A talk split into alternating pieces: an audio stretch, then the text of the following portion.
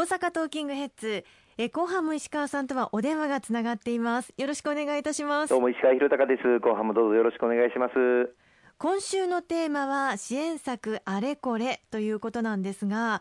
ものづくり補助金が好評のようですね。あありがとうございます。あのこのものづくり補助金本当にあの多くの中小企業小規模事業者の皆様をはじめ企業の皆様に活用いただいていますあの2012年自公連立政権が再び誕生した以降強力に今推進をしてきて毎年大体1万件近いあの企業の皆様にご活用いただいているんですが、はい、その中でもあの大阪の中小企業の皆様に本当に多くあの活用いただいています。まあ、当初からあの新しいことに挑戦をする、まあ、試作品の開発とかですね、あるいは新しい販路に挑戦をするとか、まあ、こういった方々に最大1000万円、まあ、補助するというもので、以前の政府であれば、あのこうした新しい試作品というのは成功するかどうか、まあ、ある意味わからないので、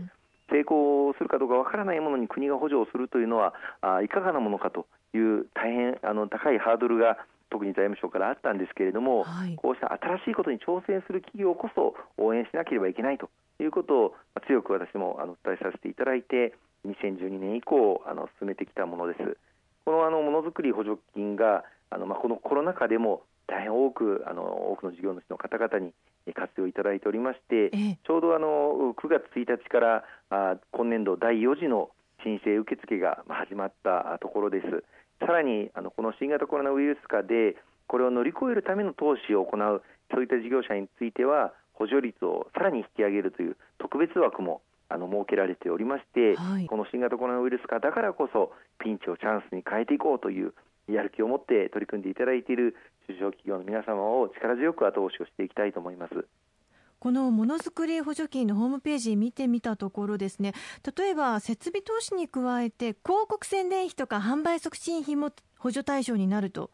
いうふうに見たんですが。そうですね。あのこの新型コロナウイルス対応の特別枠というものをあの創設させていただいたんですけれども、はい、この中ではあやはりコロナを乗り越えるために必要な新しい広告あるいは新しい販売促進これも補助の対象にしようということになっています。それ以外にもこの特別枠は全体のものづくり補助金の中でも優先的に採択をすることにもなっていますので、ぜひあのご活用いただきたいと思います。もともとこのものづくり補助金は1000万円を上限に中小企業に対しては2分の1、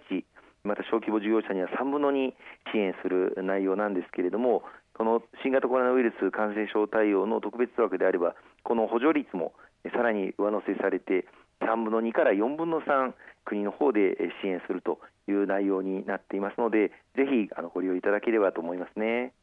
やはりコロナ禍は事業者の皆さんに本当に大きな影響を与えていますし従業員の皆さんの生活を守るためにも皆さん必死で頑張っていらっしゃるということですよね。そうですね。あのこういったコロナだからこそ例えば非接触型の事業を新たに進める。例えばドローンを活用して非接触で農薬を散布するといった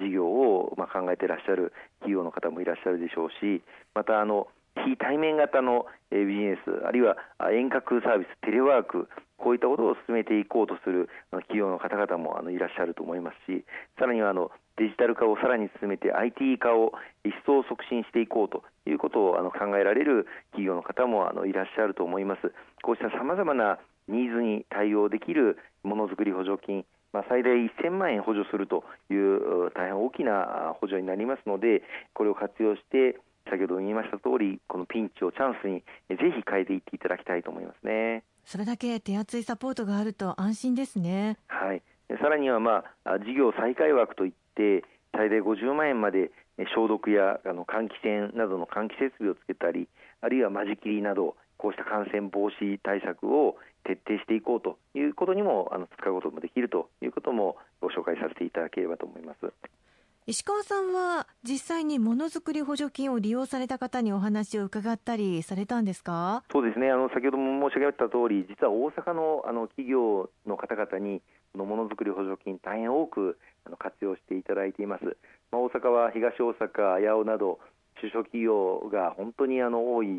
町で中小企業が世界中を相手にですね世界でも例のない素晴らしい技術を有して頑張ってくださっている。この中小企業が元気であれば大阪は元気になるというふうにあの思っていますけれどもこの多くの中小企業の方々にこれまでもものづくり補助金使っていただいてでその中からさまざまなあのここもうちょっと使い勝手よくならないかなといったような、あの改善点もアイデアとしていただいて国に働きかけ実現をしてきたこともたくさんあります。例えばあの当初はものづくり補助金の申請用紙、えー、これは結構煩雑で一般の中小企業、零細企業、ご家族でやってらっしゃるようなあそういう企業にはとてもその申請するのが面倒だという声もいただきまして、今は当初に比べると公募容量4分の1にその容量の厚みもなりましたし、はい、また申請用紙も添付書類はもう半分以下にしようということにも、あのなりまして、その煩雑な手続きも随分と改善されたというふうに思います。一人一人の声をもとに改善が進んでいるというのも素晴らしいですね。そうですね。あとはあのまあこれまでずっとものづくり補助金というのはあの補正予算で盛り込まれてきたんです。で補正予算というのは毎年毎年、えー、まあ補正予算を組むかどうかっていうのはわからないので、それだと例えば3年後あるいは5年後を考えて中長期的な計画を立てて事業計画を立てて取り組みたいという事業主の方々にとって、まあ、先行き不透明な支援策だったんですね。これを毎年、えー、きちっと確実にものづくり補助金が出るということが明らかになるようにしてもらいたいという声もたくさんありましたので、一部補正予算だけではなくて当初予算でも盛り込むことが今できるようになっています。うん、これによって全体の総額はあの確かにわからないんですけれども毎年安定してものづくり補助金予算の中に組み込んでくることができていますので中小企業小規模事業主の皆様にとっても先行きが見通せるようになったというふうに喜んでいただく声もたくさんいただいております。まあ、コロナ禍の中でこのままだったらひょっとしたら続けていくことはできないかもしれないそう思っていた企業がこのものづくり補助金で逆転していける可能性があると思うと本当に心強い補助金ですねぜひともそういった方々に活用していただきたいですね。ということで今週は支援策あれこれをテーマにいろいろとお話を伺ってきましたけれども最後に何かございますか？あの、まあ、今第一次補正予算そして第二次補正予算でさまざまな支援策を組ませていただいてそれを実施している段階にあります。でこれがあの予算が足りなくなれば予備費も今10兆円組んでおりますので必要な場合にその予備費を活用するとで先日も例えば個人向けの緊急小口資金今年の9月までの予定になっていたのを12月まで延長するということも決めさせていただきましたしさらには持続化給付金についてもそろそろ財源がいっぱい使われそうになってきたということを積み増しをするという対応もさせていただいております。簡単なくこうした支援策がすべての必要な方に行き届くように今後とも全力で取り組んでまいりたいというふうに思っておりますのでもし何かあのこういった支援策ないかなといったようなお声あるいはお困りの方といらっしゃいましたらぜひあの近くの公明党議員までご相談寄せていただければというふうに思います。今週もありがとうございましたどうも大変にありがとうございました。引き続きどうぞよろしくお願いいたします。